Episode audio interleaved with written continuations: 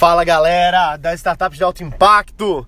Para você que está aqui agora acompanhando todos os dias notícias, informações sobre negócios, tecnologia, inovação, investimentos e startups. Galera, eu estou empolgadíssimo. Eu acabei de sair de um treino de jiu-jitsu.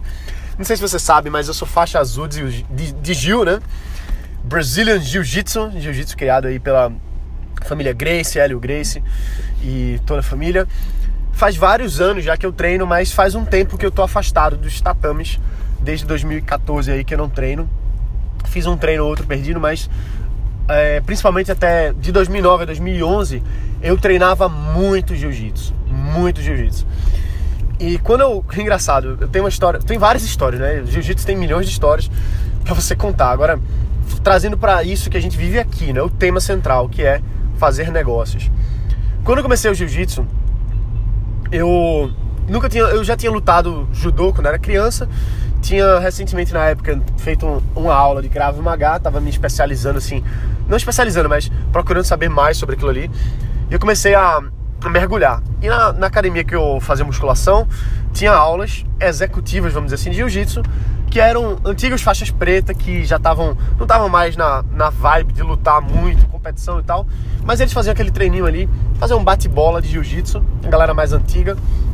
E a maioria deles, todos eles quase, eram empresários. Então, eu comecei a, a treinar primeiramente porque eu queria conhecer essa nova arte. No primeiro treino já me apaixonei pelo, pelo jiu-jitsu, né? pela arte suave.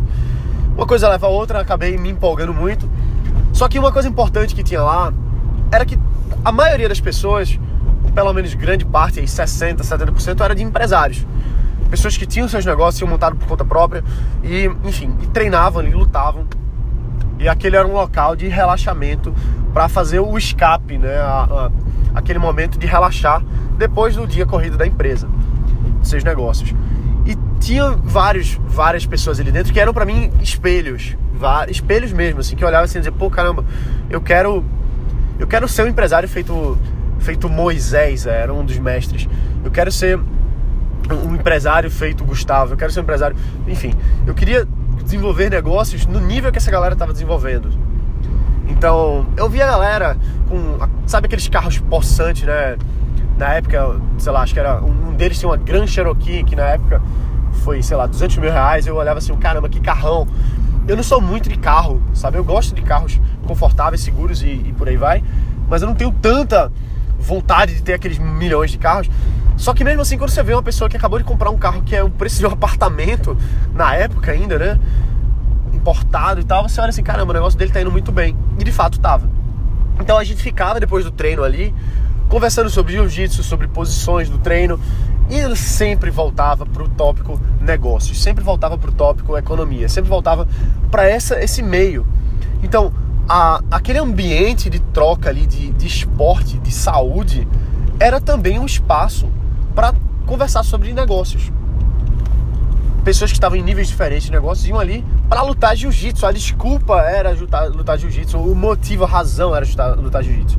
E como era todo mundo assim, é, farinha do mesmo saco, né? É, peixes do mesmo aquário, vamos dizer assim, todo mundo acabava conversando sobre negócios também. Então isso era muito proveitoso para mim, muito ainda é. Enfim, resultado que passou o tempo, acabei parando um pouco de treinar, tava com outras prioridades e não tava mais indo tanto ao treino, depois acabei voltando e aí acabou a, a, aquele treino da galera acabou saindo porque a academia lá de, de, musculação precisou do espaço e como a galera treinava ali só por, por gosto, por prazer, não tinha motivação comercial, embora todos fossem empresários, ninguém estava ali para ganhar dinheiro com jiu-jitsu, acabou se perdendo aquele grupo. E depois uma parte, principalmente o mestre faixa preta, né, ele acabou levando a gente para um outro, uma outra academia específica de jiu-jitsu que tinha uma outra galera e eu nunca, eu sempre era o peixe fora d'água ali, sabe? É, não era a minha galera mais, não era a minha conversa, não era o que eu queria estar tá fazendo. Então o que acontece é que por uma coisa por outra isso não era tão, eu não, eu não percebia isso tão conscientemente na época, mas eu acabei me afastando dos treinos quando mudou de academia, porque não sei, era outra galera, entende? Assim, eram era outras conversas, eu não me sentia tão bem lá. Enfim, passou-se e por aí vai e acabei parando de treinar em 2014 aceitei que tinha parado de treinar, não que eu nunca mais fosse voltar, sempre queria voltar, mas naquele momento ali, até agora, eu disse: não, tudo bem. Em algum momento eu voltaria a treinar jiu-jitsu, irei buscar a minha faixa preta em algum momento.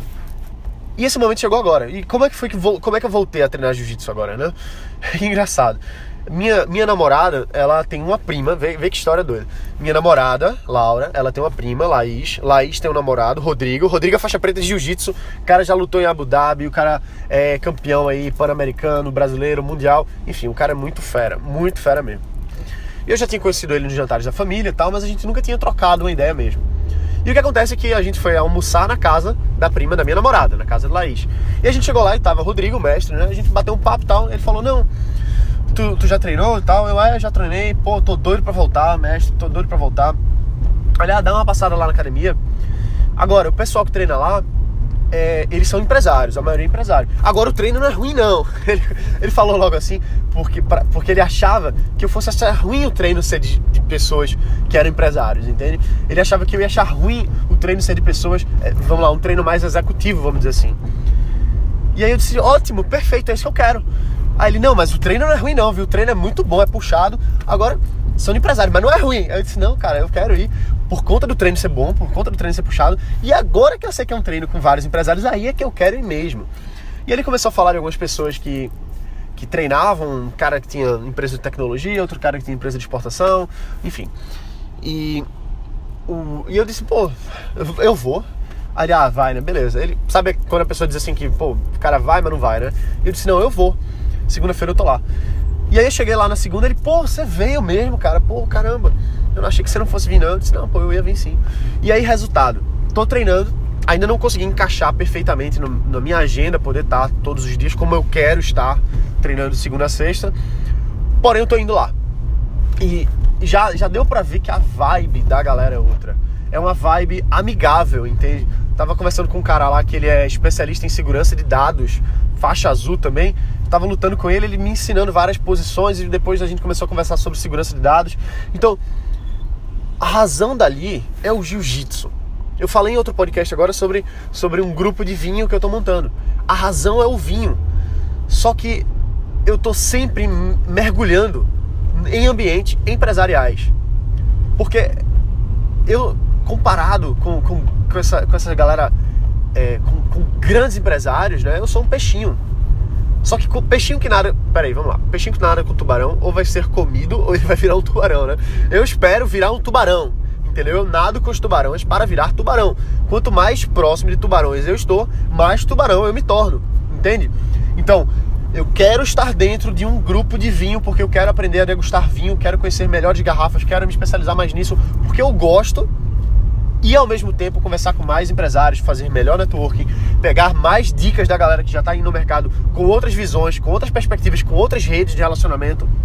Então é aquilo que eu falei no outro dia, da gente construir o nosso networking de forma exponencial. Exponencial. E quando você está num ambiente em que as pessoas gostam de você, que você está ali porque todo mundo se dá bem, cara, vai facilitar muito a sua vida um ambiente de treino de jiu-jitsu ou outras artes marciais também, quando é um ambiente colaborativo, quando você vê que a galera tá ali para aprender, para ensinar, para aproveitar aquele momento ali de esporte junto, você aprende muito do ponto de vista esportivo. Só que por outro lado, você faz amizades ali que podem virar negócios, podem virar contatos, eles podem trazer os contatos dele, porque um amigo ajuda o outro. Então, quanto mais amigos você faz, sinceros, sem interesse, eu não estou treinando jiu-jitsu porque eu tenho interesse nas pessoas ali, não apenas. Principalmente porque eu quero melhorar meu jiu-jitsu, é uma coisa que é uma terapia para mim, para o meu corpo, para minha saúde física e mental e espiritual também. E ao mesmo tempo desenvolver meus negócios. Por que não? Então, eu busco fazer isso em tudo, em tudo, tudo que eu faço. Se eu vou numa numa academia, por exemplo, de musculação, eu prefiro que seja uma academia que me traga melhores contatos.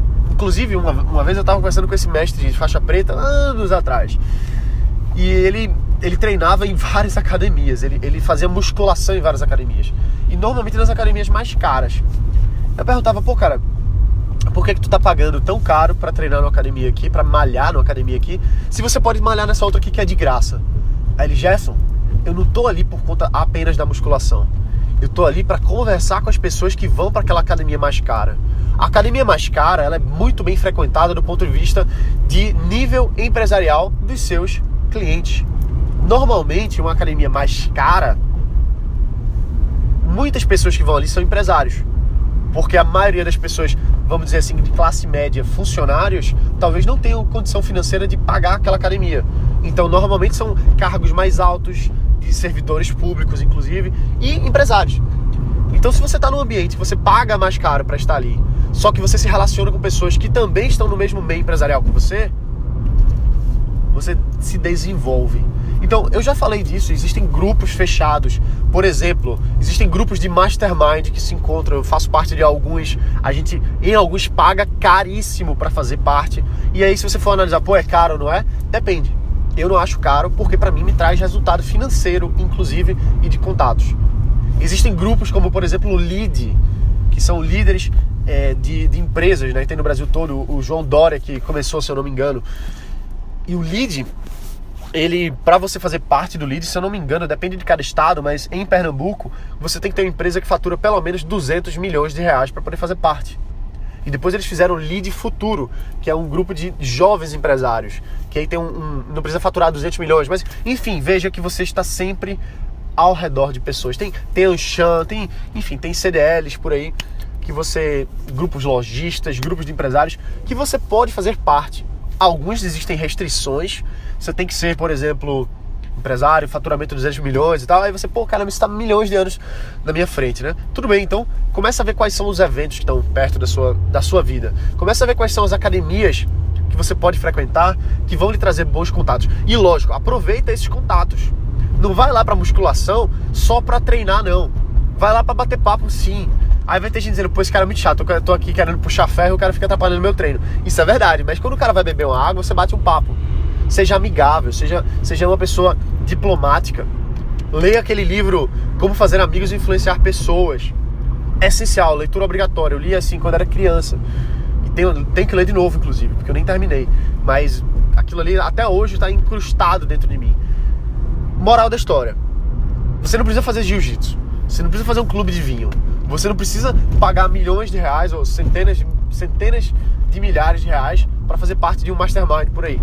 Você pode, é bom. Se, se, o seu negócio pode bancar isso de forma estruturada, de forma inteligente, ok. Mas você não precisa. Você pode montar o seu. Você pode criar o seu grupo. Você pode ir para treino de jiu-jitsu. Fica. O mais importante aqui não é isso. O mais importante é você ficar atento às oportunidades.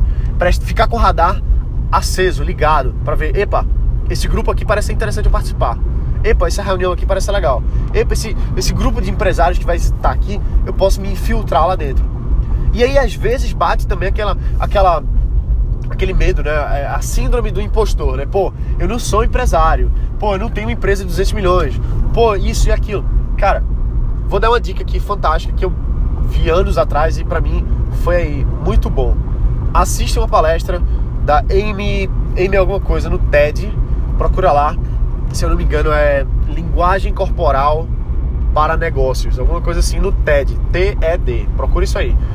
E ela vai falar uma das coisas lá que ela vai dizer assim que você deve fake it until you make it. Ou seja, finja até que você se torne. Fake it until you make it, não. Fake it until you become it. Então, você não precisa necessariamente ser um empresário agora, mas você vai para os grupos e você começa a agir como se fosse. Você não vai mentir, você não vai dizer que é sem ser. Isso aí é horrível, você não vai fazer isso. Porém, você vai estar lá. Você vai mi mimicar, sei lá se a palavra é essa, imitar a linguagem corporal das pessoas. Você vai falar no mesmo tom, você vai fazer perguntas inteligentes, você vai fazer um cartão de visita para você, você vai trocar lá, entendeu? E você vai bater esse papo, você vai ser, vai ouvir mais, vai prestar atenção e você vai se infiltrar. Se infiltra. Imagina que você está num, num jogo, num videogame, numa história, num filme e você é o espião. Você é o espião que você está infiltrado ali naquele, naquele ambiente. Treino de jiu-jitsu, evento para empresário, não importa. Se infiltra lá e começa a fazer os contatos, começa a ver e ser visto. Pega cartão, marca de se encontrar com as pessoas, pergunta se você pode. Olha, eu tô querendo tirar algumas dúvidas de negócio aqui, eu queria saber se eu posso.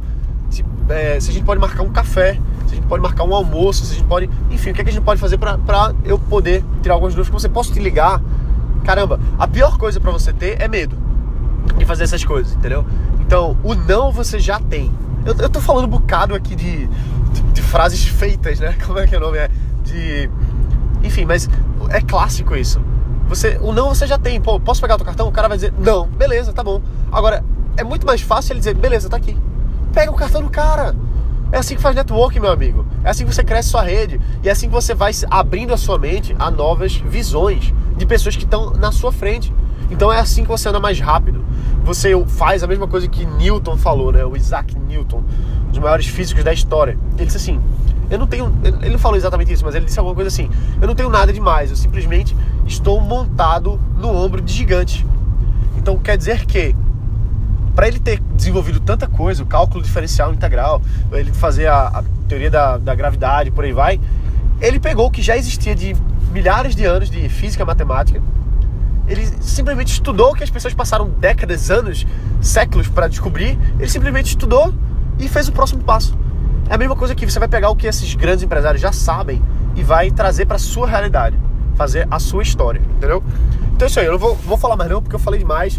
Acho que a adrenalina ainda tá tá aqui do, do Gil. Então é isso. Participa de grupos, eu falei do, do, do clube de vinho que eu tô fazendo agora, tô falando agora do, do, do jiu-jitsu, mas enfim, não, não se prende a um conceito de ah, tem que ser um clube de vinho, ah, tem que ser um treino de jiu-jitsu. Não, não é isso. É fazer uma coisa que você gosta e prestar atenção nas oportunidades empresariais que tenham aí para você se juntar com grandes empresários ou pequenos empresários ou pessoas que têm interesse de empresa. Entendeu? É assim que as coisas começam. É assim que você constrói a sua jornada. Beleza? Pelo menos, tá, pode ser que não, não seja para você, mas é assim que eu faço. Tá? É assim que eu faço. É isso aí, galera. Um abraço. Lembrando, deixa o um review aqui. Se isso tá te ajudando de alguma forma, bicho, deixa um review. Ajuda, vai ajudar pra caramba. Eu fico muito feliz. Escreve quem você é, de onde você é, como é que isso aqui tá te ajudando de alguma forma. É só você abrir aqui o podcast do iTunes no aplicativo do celular ou pelo computador. Você vai lá em Startups de Alto Impacto, depois você vai em Opinar, você clica lá em Opinar e você opina, óbvio, e você fala a sua visão sincera, tá bom? Então é isso aí, um forte abraço, bota pra quebrar, a gente se vê aqui amanhã. Valeu!